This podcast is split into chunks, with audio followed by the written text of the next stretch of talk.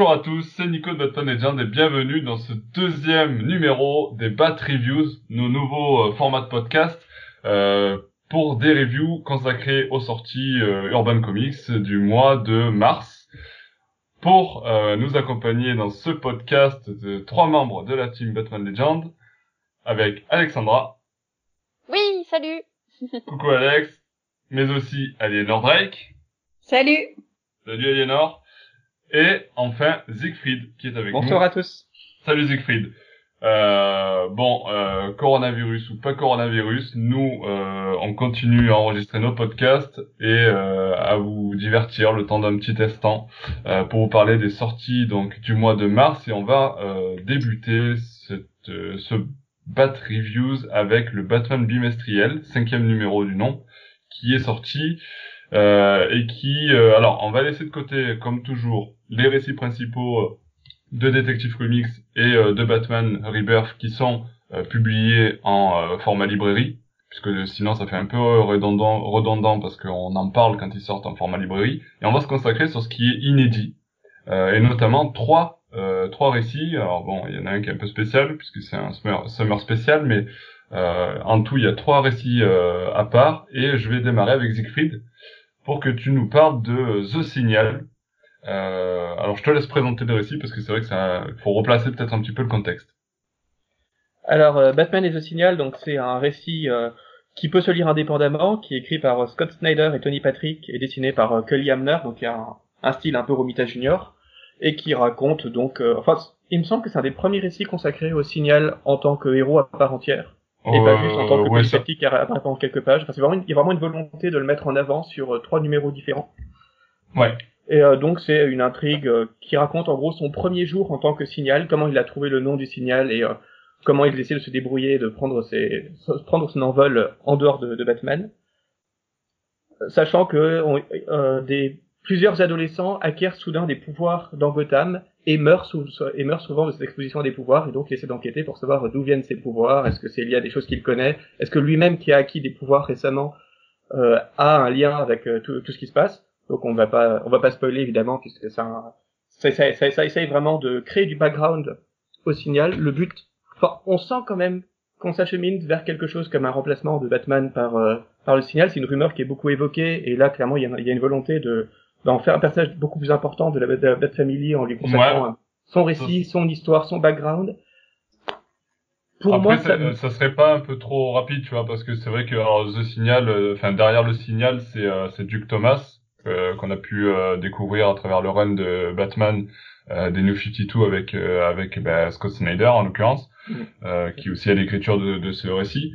Est-ce que ça irait pas un peu trop vite, tu vois, de parler directement de Batman pour Duke Thomas alors qu'on vient à peine de le découvrir euh, Enfin, je sais pas. Je, je... Moi, même... moi, perso, j'ai du mal à accrocher à ce personnage. C'est pour ça que je te, je te pose cette question. C'est, je sais pas toi comment tu le, tu le vois, comment tu le ressens, mais moi j'ai du mal à accrocher à ce personnage. C'est pas forcément un personnage qui me, tu vois, avec lequel j'arrive à, à, avoir euh, beaucoup d'accroche. Euh, je sais pas. Je tout à fait. Dans, je dirais pas que dans l'idée c'est trop rapide, parce qu'à mon avis on peut créer un bon personnage très rapidement, mais en l'occurrence tout ce qui a été fait sur ce personnage a quand même tendance à intéresser assez peu, et en regardant les commentaires de lecteurs, ouais. je vois très peu de gens qui le voient, déjà qui le voient comme un personnage intéressant en soi, mais alors a fortiori euh, qui l'envisagent pas du tout pour remplacer Batman de quelque manière que ce soit. Donc on verra, mais c'est il y a, enfin, il y a déjà le fait que c'est un personnage qui a une petite amie, qui a une famille, qui a une équipe, etc. Donc il a peut-être qu'il a trop d'attaches encore à peu près normales pour euh, pour euh, devenir un membre à part entière de la Bat Family. Son background est créé un peu trop rapidement. Enfin, tout à coup, il y a des grosses histoires avec sa mère, avec son père, avec tous ceux qui l'entourent. Il y a énormément de choses qui se passent et on sent vraiment qu'il y a une volonté de lui créer du background à tout prix, très très vite pour euh, vite fasciner le lecteur. Et c'est vrai que ça prend pas beaucoup. Finalement, on ressent un peu comme une espèce de Miles Morales. Enfin, finalement, c'est c'est un jeune, c'est un, un, un jeune noir qui a des pouvoirs qui essaye un peu de prendre son envol et de vivre sa vie, euh, sa, vie adolescente normale, tout en tout en agissant deux jours euh, et en défendant son emblème deux jours dans, dans les rues de dans les rues de sa ville. Donc ça fait un peu pastiche et ça n'a pas vraiment d'originalité ou d'intérêt à part entière pour l'instant. Et ce, ce, cette, cette histoire-là, elle sera sans doute essentielle pour qui veut comprendre un peu qui le signal, puisqu'encore une fois, on revient vraiment sur euh, ses parents, son pseudonyme, son nom, son indépendance, etc. Mais l'histoire est pas très bonne, c'est pas très intéressant, et c'est pas ça qui va en tout cas vous vous faire accrocher au personnage si déjà vous n'accrochez pas de base.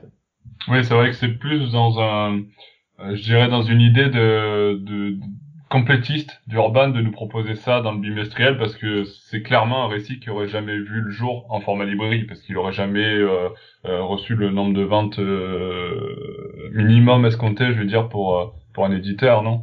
Ah oui, tout à fait. S'ils veulent vraiment lancer le signal, il, il serait temps qu'ils qu'il qu'il commande à un grand auteur un vrai run euh, ou au moins un vrai arc à part entière avec une, une publication propre. Là, enfin une petite publication, c'est dire regardez à quel point il est important, mais en termes de format, on l'assume quand même pas trop et on ne veut pas dire qu'il est important. Donc à un moment, il faut savoir. Soit on lui donne de bah l'intérêt, soit on lui en donne pas. Mais là, c'est pas c'est pas comme ça qu'on lui donne de l'intérêt. Ça, ça marche pas trop.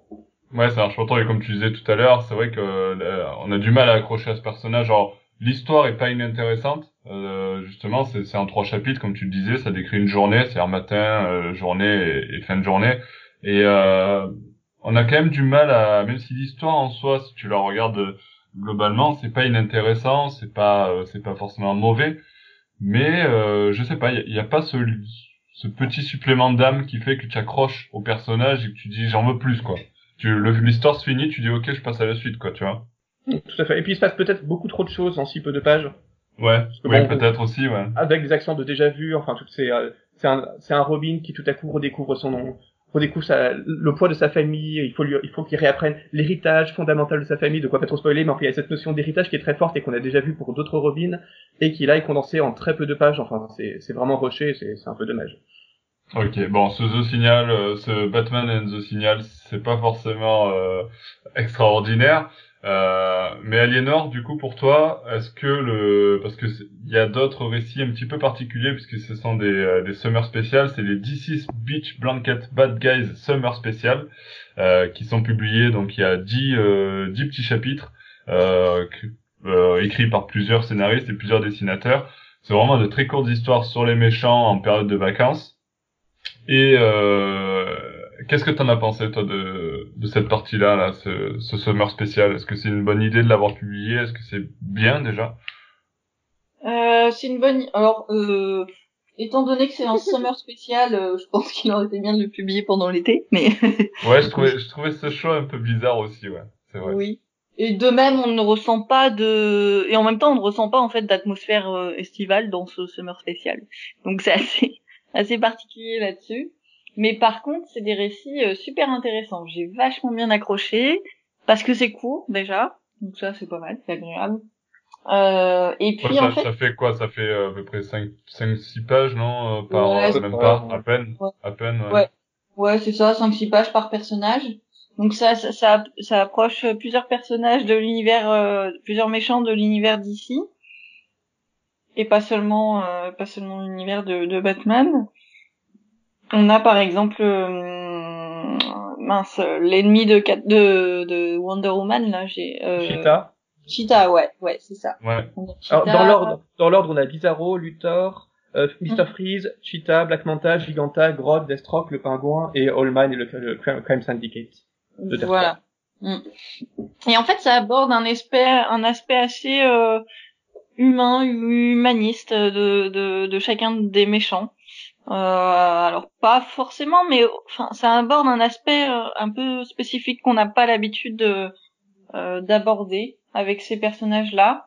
Euh, c'est un... vrai que c'est comme tu disais l'aspect un peu humain, c'est un peu ça aussi, c'est-à-dire que chaque histoire met en avant un aspect un peu ben, humain de, de chaque vilain et le rapproche un peu de de son bon côté quoi. C'est-à-dire que tu vois le, le, côté soit le le, le père soit l'empathie de de, de certains personnages ou, ou son son histoire ou voilà des choses comme ça. Donc euh, à chaque fois c'est à chaque fois c'est c'est assez intéressant dans l'approche. Après c'est très court donc voilà c'est vraiment juste pour euh, mm. pour euh, c'est c'est pas très travaillé quoi dans le sens où c'est pas ah, tu peux pas explorer avec profondeur cet aspect-là mais, mais ce que je, ce que j'admire justement c'est que ça explore en fait une facette assez sensible de chaque personnage en cinq six pages. Enfin c'est euh, c'est assez euh, c'est bien réussi en fait. Pour qu'on ait euh, moi je j'ai trouvé ça très sensible. Et du coup pour réussir à rendre euh, un aspect sensible d'un personnage en 5 6 pages c'est fort quoi. Enfin je voilà c'est plutôt bien réussi en fait ouais carrément et puis bon il y a il y a des il y a des grands noms quand même parce qu'il y a, y a bon on va peut-être pas tous les citer, mais euh, parce qu'il y en a beaucoup. Mais euh, il y a quand même Tim Silly, Paul Dini, euh, Francesco Matina, euh, des cinq je trouve sublimes. Ouais. Euh, Lib- Liber Mero qui fait du, du scénario pour le coup. Ouais. Euh, Giuseppe Camuncoli. Donc il y a, il y a quand même des, des grands noms. Bon, il y en a d'autres qui sont un peu moins connus, mais euh, je veux dire c'est quand même euh, il y a quand même des gros artistes qui passent dessus. Moi quand j'ai vu euh, Mr Freeze, un récit de Mr Freeze euh, écrit par Paul Dini, euh, Ah je dis ouais. ouais, Mhm. trop bien. mais Ouais, voilà. d'ailleurs, il est extra ce récit.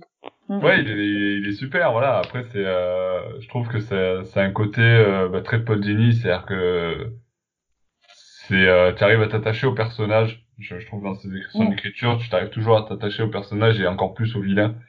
Et, euh, c'est ce qui fait sa force. Et puis voilà, on le retrouve même en, en quelques pages, on le retrouve quoi. Ouais. Puis bon, Mr Freeze, c'est un personnage euh, qu'il a bien travaillé, euh, qu'il a bien eu le temps de travailler, euh, notamment euh, Mm. euh, sur la série animée. Mais bon, ceci est une autre histoire. C'est si on commence à parler de la série animée, on va plus s'arrêter. oui. du coup, justement, votre top 2, top 3 dans, dans cette anthologie? Euh, alors moi j'ai alors euh, je commence. Euh, pour ma part, ben, celle avec Mr Freeze j'ai beaucoup beaucoup aimé. Et puis euh, celle avec Cheetah, tu en parlais tout à l'heure, euh, toi Eleanor. Euh, euh, je l'ai trouvé aussi hyper intéressant. Alors que Cheetah c'est un personnage que bah, j'apprécie pas particulièrement, mais je trouvais euh, je trouvais que là euh, je trouvais ça intéressant. Je trouvais ça pas mal. Euh, euh, ce côté euh, avec l'aventurière, la fin le, la, Ouais. je vais Ouais. pas raconter l'histoire parce qu'on va pas spoiler le truc. En plus, il y a que six pages, genre si on spoil l'histoire, c'est un peu dommage, mais j'ai trouvé ça. Les, ces deux-là, moi, c'est celles que je, re- je retiens, tu vois. Mm. Et Moi, j'ai adoré celle de Mr. Freeze aussi. Ouais, même ça, Euh, c'est pas et- aussi. On n'est pas, on n'est pas juste. Bah, ouais, non, mais même, euh, enfin voilà, c'est parce qu'il est fort aussi. Moi, c'est pas parce que c'est Paul Dini, c'est franchement, euh, j'ai j'ai beaucoup aimé. Elle est simple, elle est mignonne, elle est, euh, voilà. Euh, j'ai bien aimé celle avec, bah bien sûr, euh, Lex Luthor, quoi. Qui Ah oui, l'écriture, Superman. elle est pas mal aussi, c'est vrai. Ouais, ouais, Ah oui, elle est bien celle-là, c'est vrai. ouais. J'ai beaucoup aimé. Euh, voilà, euh, Deathstroke aussi. j'ai trouvé assez énorme. Je les ai tous aimés en fait. Ouais, voilà. Et toi, et toi, Siegfried? Bah Ouais. ouais, celle de, de Paul Dini avec Freeze qui est particulièrement... En fait, elle est assez adorable. Et ça fait vraiment... ouais, elle est euh, adorable. C'est ça en fait. ça. Enfin, finalement, il, je trouve il, il, a trouvé le truc qu'il fallait euh, pour raconter une Mm. histoire de méchant pour un sommaire spécial, rendre un méchant adorable et humain. Et c'est, il a vraiment réussi un truc que d'autres ont moins réussi. Enfin, les auteurs qui ne font que s'amuser de façon un peu déjantée. Lui, vraiment, il raconte quelque chose de, de fort, de Mm. mignon, qui fait chaud au cœur. Enfin, c'est vraiment, vraiment chouette à lire. Sinon, c'est une, beaucoup... c'est une histoire, c'est l'une des seules histoires, si tu regardes bien, où ils sont vraiment en train de manigancer un truc méchant, tu vois. Parce que Ah les bon autres, euh, ils font autre chose, ou, ou ils sont pas forcément là pour euh, manigancer un plan, alors que lui, il est en train de manigancer son plan avec son robot géant. Euh, et puis, tu te retrouves à, de fil en aiguille à avoir ce, ce moment un peu euh, mignon. Ouais. Ouais, tout à fait. J'ai beaucoup aimé aussi l'histoire sur Terre 3, donc avec Allman et le Crime Syndicate. Bon, ceci parce que j'aime beaucoup le personnage de, de Allman, donc qui est la, la parodie de la parodie de Batman sur euh, sur Terre 3, qui en fait est, elle est tellement bien écrite et dense que on dirait presque la mort d'une vraie histoire et d'une histoire qui pour le coup serait pas mal. Ouais, Alors vrai. tout- toutes les autres, on est vraiment des récits fermés, on sent que ça aurait pas pu être plus long parce qu'il y avait rien, d'autre à raconter. Là, quelque part, on pourrait s'attendre à une suite qui pourrait en plus être assez sympa. Donc il y a pas quelque, Mm. une qualité d'histoire qui est plutôt intéressante. Et sinon, sur sur Grodd ou sur Black Manta, j'ai trouvé ça, j'ai trouvé ça plutôt pas mal. C'est vrai que Grodd, il est un peu sous-estimé. Voir Grodd avec le Flash dans un affrontement assez humain qui rappelle, un- qui montre un peu à quel point ils sont similaires l'un et l'autre, alors que vraiment, ça t'en pas du tout un parallèle entre Grodd et, et Flash. C'était un peu inattendu, donc ça, ça faisait plaisir. En fin de compte, elles sont, elles sont toutes sympas, ces histoires, parce que, tu vois, on, on les a, à peu- on les a à peu près tous cités, je crois. hein. Alors, Giga- Giganta était un peu moins mémorable, peut-être. Ouais. Ouais. Ouais, parce qu'après, c'est un peu trop, peut-être, euh, un peu trop, euh, gigantesque. C'est ça, je peux le dire, avec peux- le. Ouais, celle sur, celle sur Bizarro, qui en fait parle plus du Joker, qui est super jolie, mais qui sinon en termes d'histoire est pas du tout Oui, intéressant. c'est, oui, exactement. C'est très beau, Mm. mais c'est vrai que l'histoire, bon, c'est pas, Mm. c'est pas hyper intéressant. Par contre, c'est très beau. Les planches sont hyper, euh, hyper Ouais, bien travaillées. Enfin, globalement, pour une anthologie de 10 récits, ils ont vraiment réussi leur coup, en proposant quelque chose qui est vraiment de, de qualité et plutôt intéressant. Ouais, je suis d'accord. Je suis d'accord. bravo, Après, on, bravo d'ici. on peut, euh, ouais, voit d'ici. Et après, par contre, pour Urban, on peut se poser la question de pourquoi avoir fait le choix de le publier en plein mois de mars. Mais, euh, c'est assez surprenant, ils auraient pu le garder pour la publication d'août, à moins qu'ils prévoient d'arrêter les Batman bimestriels euh, cet Ah. été, je sais pas. Tu vois, je, je me pose la question. Comme le disait Aliénor, c'est vrai qu'il y a très très peu de récits qui finalement ont en rapport avec l'été, donc comme quitte à perdre l'unité thématique, autant le publier dès, dès qu'il le pouvait, pourquoi pas. Ouais, peut-être, peut-être. Si on avait eu que des histoires de plage et de glace, oui, ça aurait choqué un peu plus pour un summer special, mais finalement on le ressent pas du tout comme un summer special quand on le lit. C'est plus une espèce de Batman Black and White, mais sur les super vilains, donc ma foi. Ouais, c'est vrai, c'est vrai. Ok, allez, on enchaîne avec le troisième récit euh, complet euh, qui compose euh, qui compose ce Batman bimestriel, et c'est le fameux euh, récit intitulé Le Prix qui concerne euh, Batman et Flash et qui prend place donc euh, à la suite du récit Heroes in Crisis de Tom King euh, et Clayman. Je vais passer la parole à Siegfried. Vas-y, tu, tu peux euh, nous parler. Je sais que tu as, tu as bien apprécié ce récit. Oui, tout à fait, c'était ma, ma bonne surprise. Donc c'est un interlude dans le dans l'arc Nightmare, ça se passe juste un peu avant Nightmare, donc dans la continuité des Batman de Tom King, et ça se passe juste après. qui est euh, qui est le pour ceux qui n'ont pas forcément retenu le nom du, du tome, c'est le dixième tome de Batman Rebirth. Tout à fait. Euh, Donc ça regroupe euh, The Flash 64-65 et Batman 64-65. Je crois avec une histoire qui euh, qui s'échelonne entre les deux volumes, c'est Batman 64 puis The Flash 64 et Batman 65 puis The Flash 65. Enfin c'est pas très agréable à lire, donc c'est bien d'avoir tout ça euh, bien regroupé. C'est scénarisé par euh, Joshua Williamson et euh, donc dessiné par euh, Guillaume March et Raphaël Sandoval.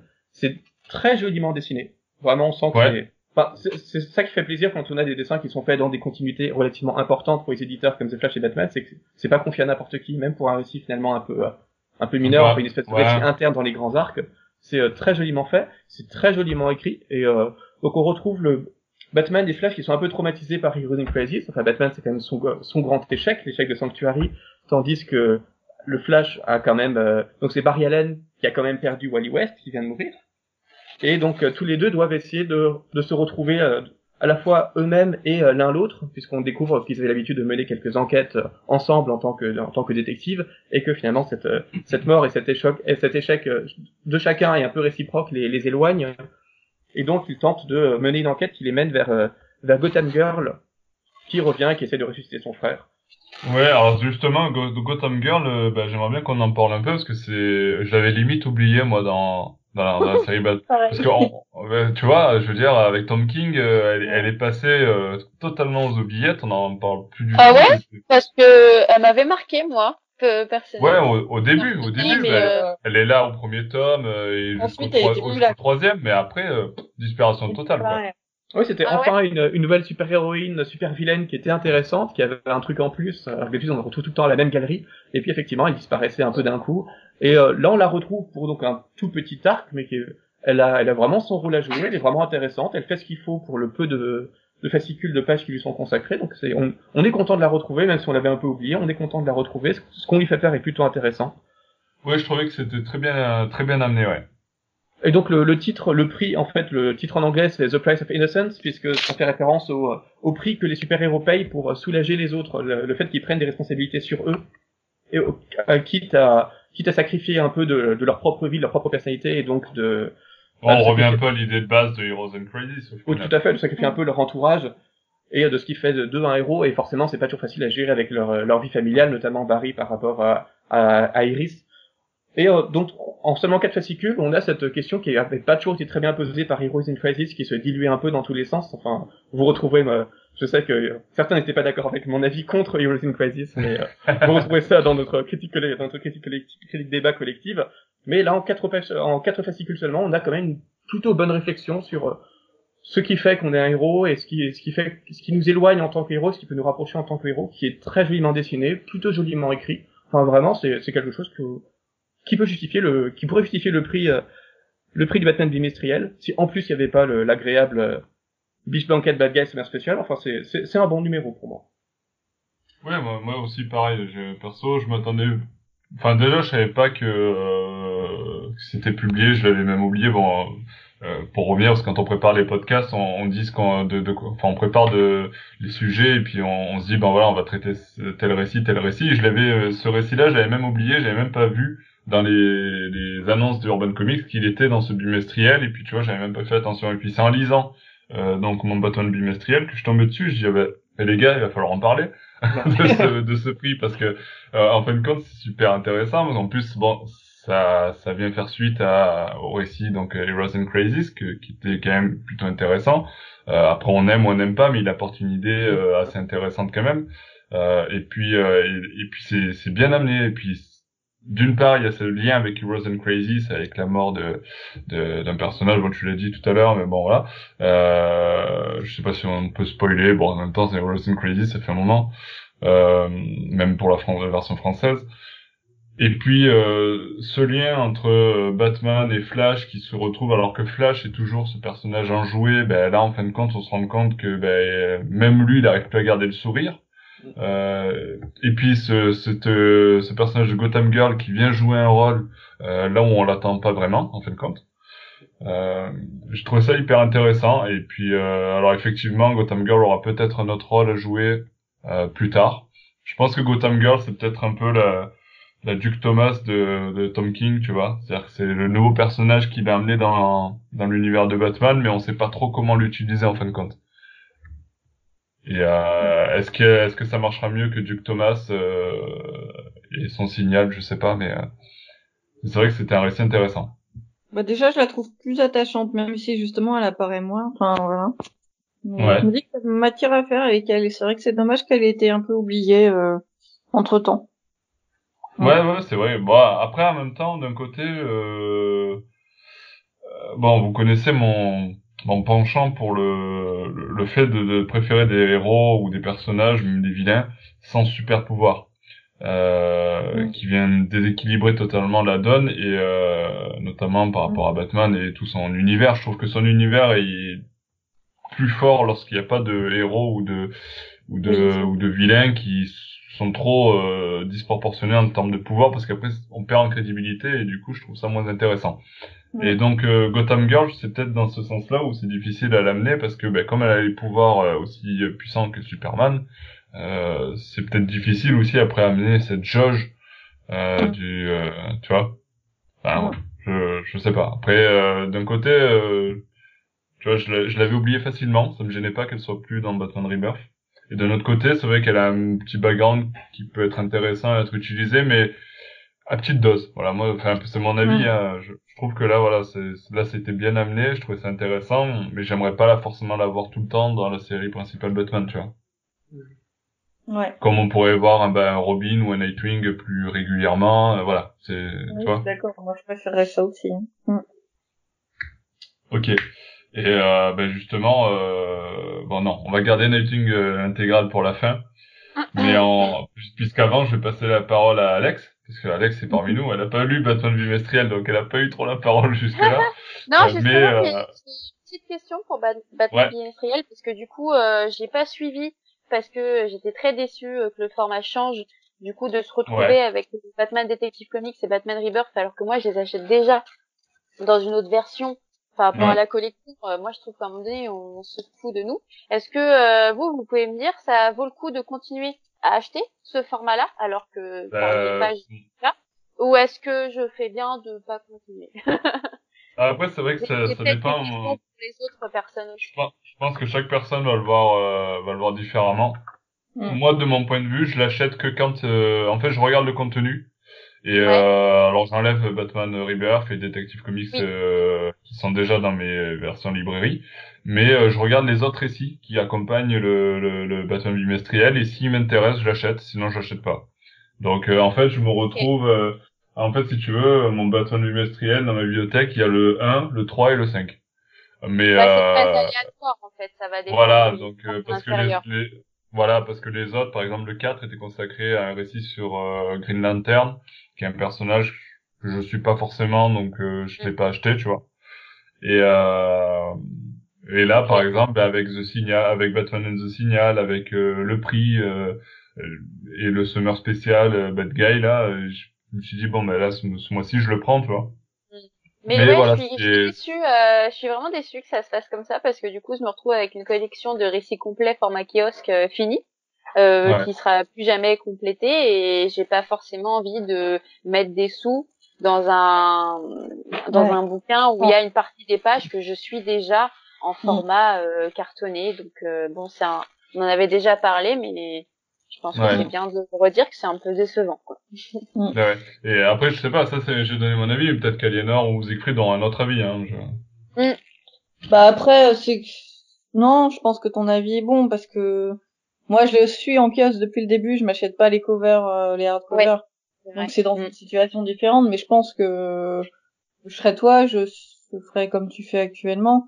Quitte à ce mm. que si tu veux lire les récits dont on te parle, je te prête un, numéro et puis voilà quoi. Oui, voilà. Après, euh, on va jouer le solidaire aussi. Vaut mieux que tu finisses comme t'as commencé et puis euh, puis point barre. Hein. Mm. Ok.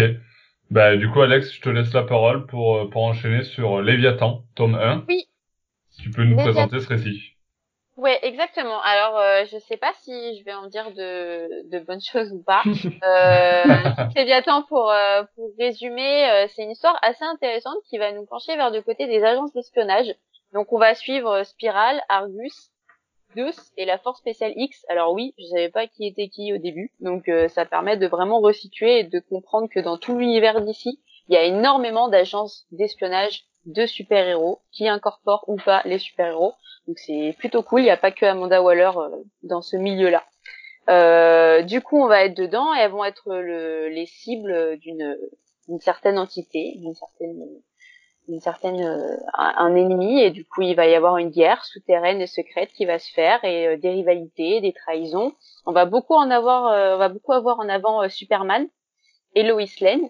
Donc il n'y a pas forcément du Batman. Un petit point, la couverture du coup est assez trompeuse. Mm. Parce que Batman, on le voit pas forcément, on le voit à la fin, je crois, parce que j'ai mis un petit moment, on le voit un peu à la fin, mais c'est c'est pas forcément lui qui est mis en avant. Donc est-ce que c'est un coup marketing pour que les gens l'achètent Je ne sais pas. Euh, mon premier avis, c'est que. Est-ce que tu veux dire que Batman se vend mieux que les autres héros? Bah, euh, si tu veux, on peut ta part. C'est aussi, aussi que dans, dans euh, l'imaginaire collectif, Léviathan, c'était vraiment le, le, le, grand méchant, la grande organisation qui était né dans les pages de, de Batman, qui était le grand antagoniste des Batman de Morrison. Et donc forcément, il fallait l'associer à Batman parce que Superman Léviathan, ça fait un peu bizarre au début, ça intrigue en, en, bien finalement, mais... Euh... Évidemment, mais après quand ça on connaît pas forcément, euh, pour une personne extérieure euh, qui se dit ah c'est peut-être une nouvelle histoire de Batman et mais euh, Batman il est où dans le comics? Tu vois ça peut je peux comprendre aussi. Euh, moi le il, doit, il doit au moins avoir deux pages. Euh, je, je, crois oui mais c'est à, c'est à la fin donc tu serais déçu du coup le problème c'est le dessin. Je, je, je, supporte pas. C'est c'est moche. Oh. Ah oui c'est c'est c'est pas Steve Epting on est Steven Ping et pardon et euh, c'est c'est pas beau et euh, vraiment là c'est une des rares fois où euh, c'est douloureux pour moi. En mmh. termes de lecture, j'ai vraiment pas apprécié. On est sur un gros dessin, on est sur une colorisation qui qui en fait trop, c'est trop trop, trop de couleurs et ça ça empathie sur ma lecture et sur mon appréciation. Après globalement, bon, bah, Steve, je très... vous désolé. oui, ça a l'air très sympa, mais j'aime pas trop. Euh, après, sur l'histoire en elle-même, ça va très vite.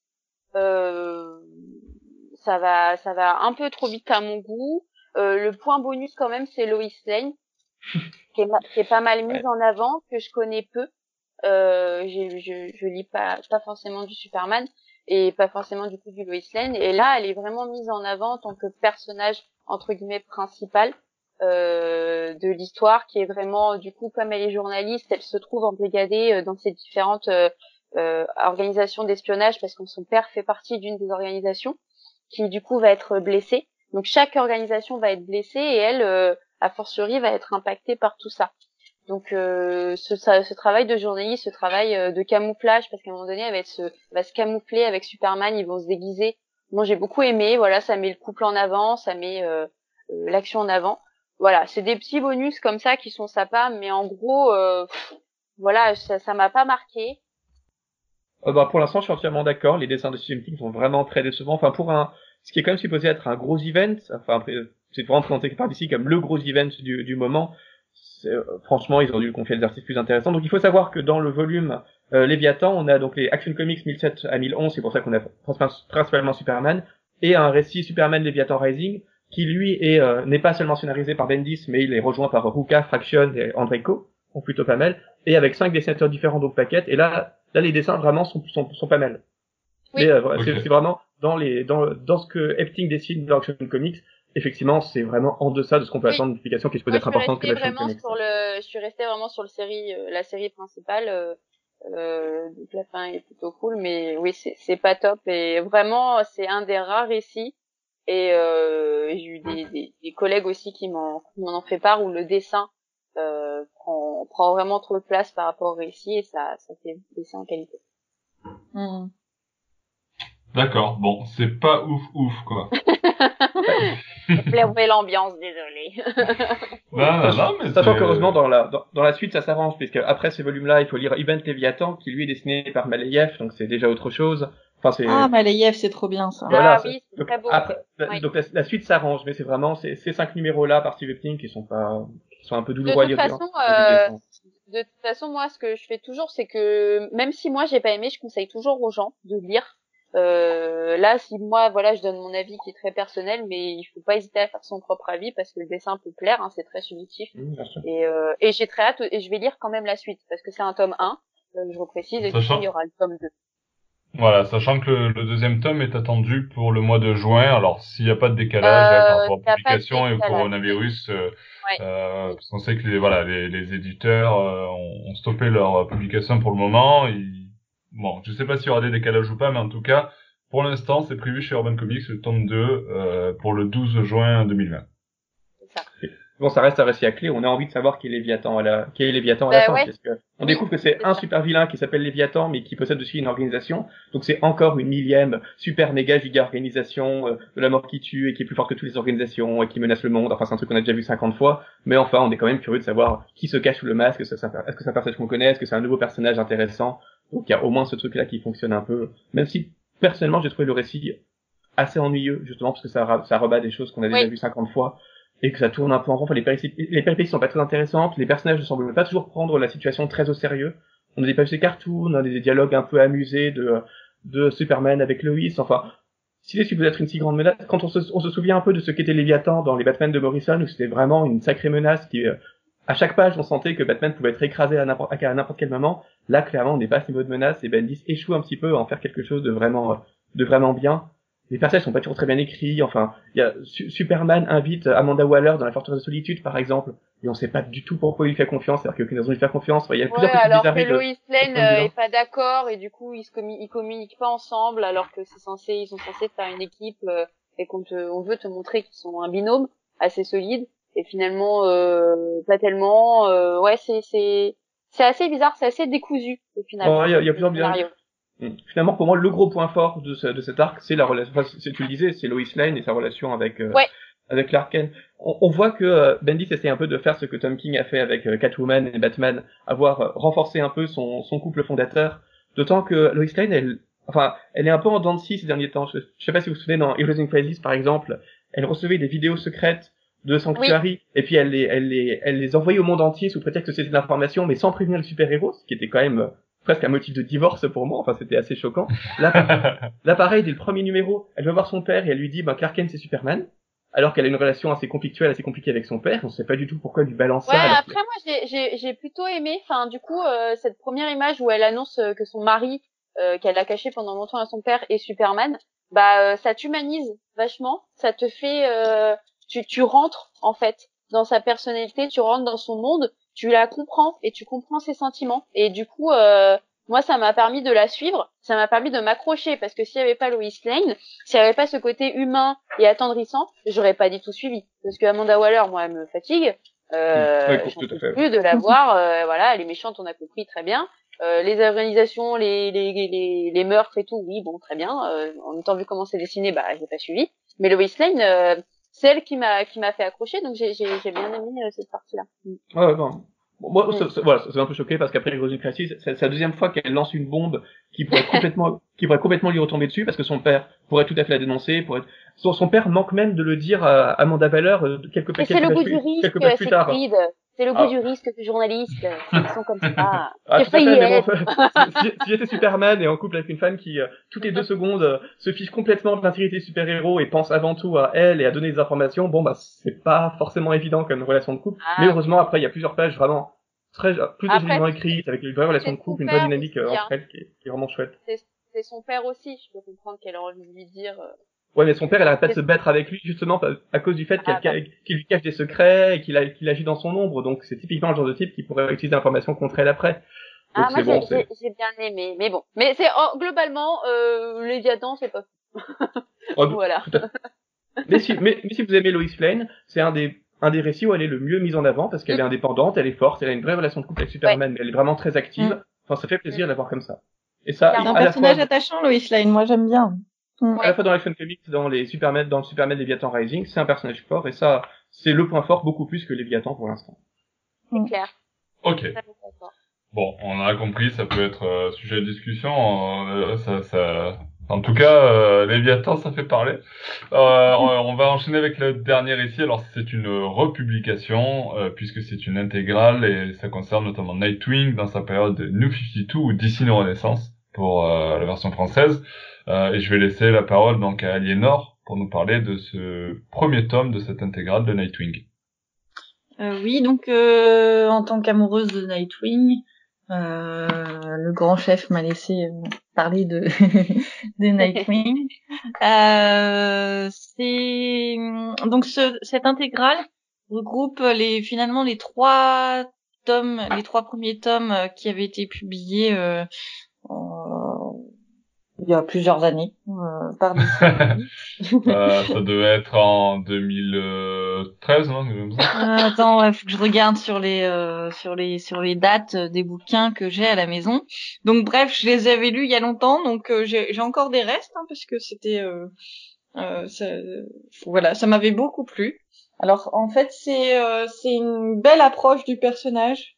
Euh, pour quelqu'un qui connaît pas bien Nightwing, par exemple, qui veut le découvrir, euh, qui ne l'a pas découvert par les Rebirths, euh, ou même hein, si, si vous avez lu les Rebirths, les pardon les Rebirths, euh, ça, ça permet de, de le découvrir sous un angle un peu plus, enfin assez traditionnel en fait. Enfin, je sais pas si dans le sens où ça replonge dans l'univers, dans, dans dans les origines en quelque sorte de Nightwing, ne serait-ce que le le, le titre, alors je sais plus si l'intégrale 1, elle s'appelle aussi Piège des trapèzes, mais en fait le premier thème. Euh, non, l'intégrale, l'intégrale 1, s'il n'y a pas de. D'accord, c'est juste l'intégrale. Ouais, ouais c'est ça. Ouais, ouais c'est ça. Ouais. Euh, bon, l'intégrale s'appelle intégrale. Ouais, enfin, très original, ouais. en fait, Nightwing a affaire avec le cirque, le cirque Ali, donc d'où il vient, et donc de résoudre une enquête et en même temps d'être poursuivi euh, par quelqu'un qui a un rapport avec ce cirque. Voilà. Donc je vais pas en dire euh, plus. Euh, toujours est-il que graphiquement, euh, c'est très beau, c'est c'est plutôt classique entre guillemets, mais en fait c'est un très très beau trait. Enfin c'est vachement bien dessiné en fait. C'est Eddie Barrows en principal, non? Ouais, Eddie Barrows, ouais. Donc c'est un style bien réussi, assez réaliste entre. Euh, voilà, un style plutôt classique, mais, mais vraiment très bien fait, avec une colorisation réussie. Enfin, graphiquement, on peut, y a rien à redire, hein, moi je trouve. Euh, si ce n'est que euh, Nightwing n'est pas bleu mais rouge.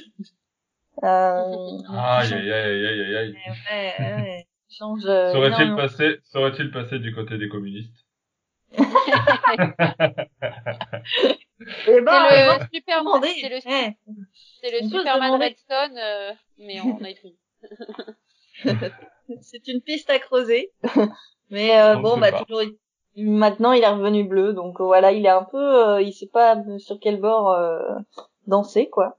mais bon, il est quand même mieux en bleu. Hein.